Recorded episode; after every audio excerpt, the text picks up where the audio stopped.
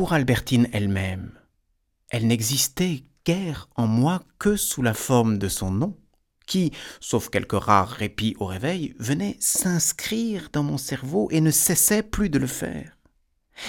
Si j'avais pensé tout haut, je l'aurais répété sans cesse, et mon verbiage eût été aussi monotone, aussi limité que si j'eusse été changé en oiseau, en un oiseau pareil à celui de la fable dont le cri redisait sans fin le nom de celle comme il avait aimé.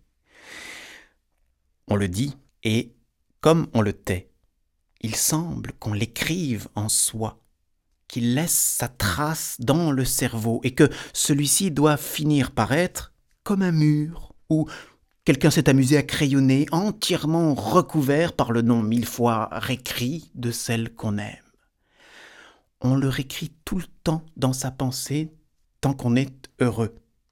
Plus encore quand on est malheureux. Et de redire ce nom qui ne nous donne rien de plus que ce qu'on sait déjà, on éprouve le besoin sans cesse renaissant, mais à la longue, une fatigue. Au plaisir charnel, je ne pensais même pas en ce moment. Je ne voyais même pas devant ma pensée l'image de cette Albertine, cause pourtant d'un tel bouleversement de mon être. Je n'apercevais pas son corps.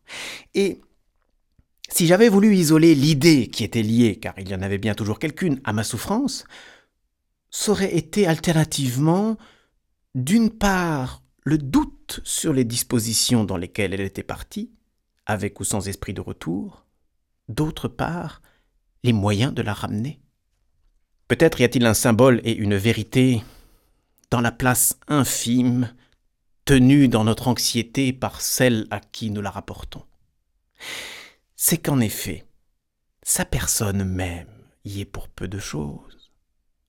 Pour presque tout, le processus d'émotion, d'angoisse que tel hasard nous ont fait jadis éprouver à propos d'elle, et que l'habitude a attaché à elle.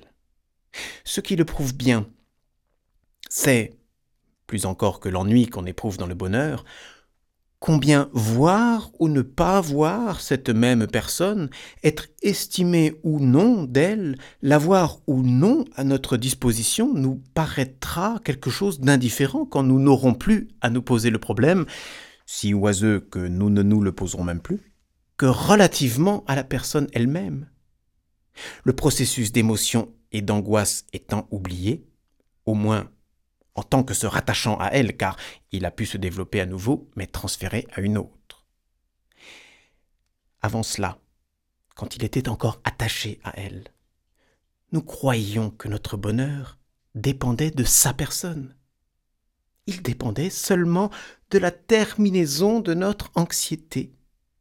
Notre inconscient était donc plus clairvoyant que nous-mêmes à ce moment-là, en faisant si petite la figure de la femme aimée figure que nous avions même peut-être oubliée, que nous pouvions connaître mal et croire médiocre, dans l'effroyable drame où de la retrouver pour ne plus l'attendre pouvait dépendre jusqu'à notre vie elle-même.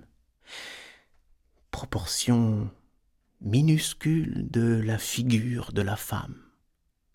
Effet logique et nécessaire de la façon dont l'amour se développe claire allégorie de la nature subjective de cet amour.